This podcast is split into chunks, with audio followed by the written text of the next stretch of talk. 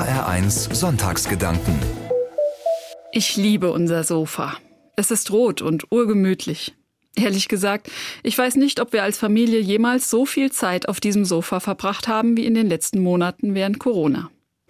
Unglaublich, der erste Lockdown ist schon fast genau ein Jahr her. Mittlerweile ist unser Sofa neben dem Esstisch in der Küche der wichtigste Familiensammelpunkt geworden. Sogar Gottesdienste haben wir da schon gefeiert. Früher hatten wir abends dienstliche Termine, waren mit Freunden verabredet oder beim Sport. Jetzt sitzen wir auf dem Sofa. Zugegeben, das ist manchmal ganz schön langweilig. Aber ich muss sagen, ich habe sehr zu schätzen gelernt, nicht so oft auf Achse zu sein, sondern mich abends einfach mal auf dem Sofa ablegen zu können. Unser Sofa hat natürlich schon ein paar Jahre Familienalltag auf dem Buckel und das sieht man ihm auch an. Ein Löchlein hier, ein paar Filzstiftspuren da, die Polster sind schon ziemlich abgenutzt. Und in den Ritzen findet man nicht nur Krümel, Sand oder Legosteine, ab und zu tauchen auch verloren geglaubte Dinge wieder auf, wie neulich erst ein kleines Kuscheltier. Ja, unser Sofa ist alt und irgendwann ist sicher auch mal ein neues fällig. Aber gerade in dieser anstrengenden Corona-Zeit hat es mich auch immer wieder an etwas erinnert, nämlich ich darf mich ausruhen, auch und gerade wenn es viel zu tun gibt. Und ich kann mich auch mal fallen lassen. Unser Sofa fängt mich zuverlässig auf, wenn ich nicht mehr kann. Diese Botschaften kenne ich aus der Bibel. Gott selbst ruht sich da nach sieben Tagen Schöpfung erstmal aus und atmet auf, wie es da heißt. Und auch Jesus gönnt sich immer mal wieder Auszeiten, vor allem wenn es um ihn herum turbulent wird. Ich glaube, ich darf das auch.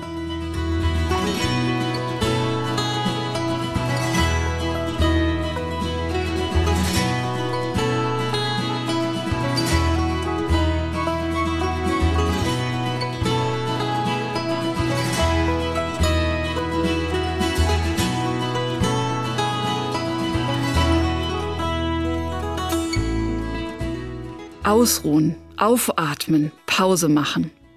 Manchmal mache ich das so, wie Jesus es getan hat. Ich gehe an einen einsamen Ort, um zu beten. Dann werde ich erstmal ganz still und genieße es, einfach da zu sein und zu spüren, Gott ist da, bei mir. Manchmal spreche ich laut mit ihm, meistens aber leise, denn ich weiß ja, er kennt mein Herz. Ab und zu komme ich ihm nahe, wenn ich meine Gedanken in ein Tagebuch schreibe. Beim Schreiben werden mir Dinge bewusst, an die ich vorher gar nicht gedacht habe, und dadurch hat sich in meinem Leben schon vieles sortiert und geklärt. Diese Art des Betens, die tut mir gut. Aber manchmal brauche ich auch Pausen, in denen wirklich gar nichts passiert, wo ich nichts tun, nichts sprechen oder schreiben muss. Dann liege ich einfach nur auf dem Sofa und bin da. Mehr nicht. Ich gebe zu, das fällt mir nicht immer leicht. Oft habe ich irgendwie Hummeln im Hintern und mir fällt es schwer, nichts zu tun. Erstens gibt es ja immer was zu tun. Wäsche bügeln, E-Mails schreiben, kochen. Und zweitens sind die medialen Angebote um mich herum ziemlich verlockend. Warum nicht eben mal irgendwas im Internet nachschauen, etwas lesen oder Fernsehen? Aber so wirklich erholt bin ich tatsächlich erst, wenn ich mich nicht mit irgendetwas ablenke wenn ich mal ein paar Momente irgendwo einfach nur liege oder sitze, aus dem Fenster schaue, meinen Gedanken freien Lauf lasse, dann merke ich auf einmal, ich krieg neue Kraft. Dann kann ich die Ärmel hochkrempeln und weitermachen. Denn eins ist dieses Ausruhen sicher nicht, nämlich faul. Die Neurowissenschaftler sind sich schon länger einig. Unser Gehirn braucht unbedingt Pausen, um leistungsfähig zu bleiben, selbst wenn diese Pausen nur kurz sind. Es scheint so, als bräuchten unsere vielen Wahrnehmungen einfach eine gewisse Zeit, bis sie eingesickert sind.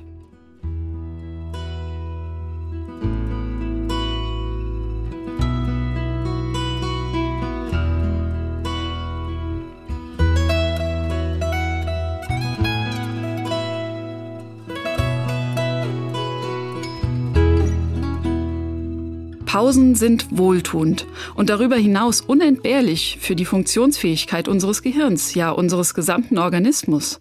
Und um mich zu erholen, brauche ich gar keine Pausenfüller, keine Unterhaltungselektronik, keine Zerstreuung. Im Gegenteil. Für einen Moment wirklich still zu sein, bringt mich mehr ins Gleichgewicht als zwei Stunden Fernsehen. Und mal kurz die Augen zumachen, tief durchatmen und mir der Tatsache bewusst werden, ich bin jetzt da. Das kann ich eigentlich immer und überall. Dazu brauche ich keine Meditationsecke und noch nicht mal ein bequemes Sofa. Ich kann auch einfach mal aus dem Fenster schauen, meine Gedanken schweifen lassen und vielleicht sogar spüren, in mir, da ist eine ganz besondere, tiefe Stille. Mir geht es so, wenn ich mir in ruhigen Momenten ganz bewusst werde, ich bin da, ich existiere, ich bin jetzt hier, auf dieser Erde, in diesem Universum, dann fühle ich mich Gott sehr nah. Dann wird ein kurzes Innehalten fast automatisch zum Gebet. Halt an, wo läufst du hin? Der Himmel ist in dir. Suchst du Gott anderswo, du fehlst ihn für und für. So hat der barocke Lyriker und Theologe Angelus Silesius diese Erfahrung beschrieben. Der Himmel ist in dir.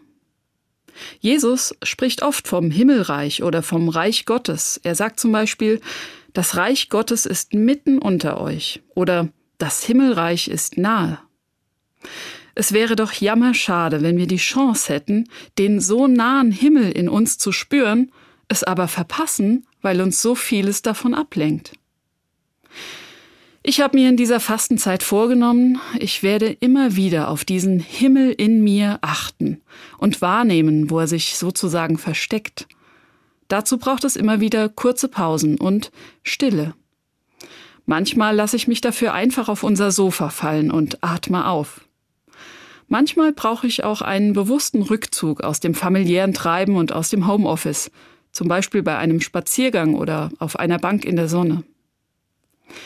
Je öfter ich das mache, desto klarer wird mir, Gott ist da, bei mir, in mir. Bei ihm kann ich sein, wie ich bin. Ich brauche nichts dafür zu tun. Und er fängt mich auf, wenn ich nicht mehr kann. Das ist eine wunderbare Botschaft. Und falls ich die im Trubel des Alltags doch wieder vergessen sollte, dann lasse ich mich auf unser rotes Sofa fallen und merke, ich werde aufgefangen. Das tut gut und gibt mir neue Kraft.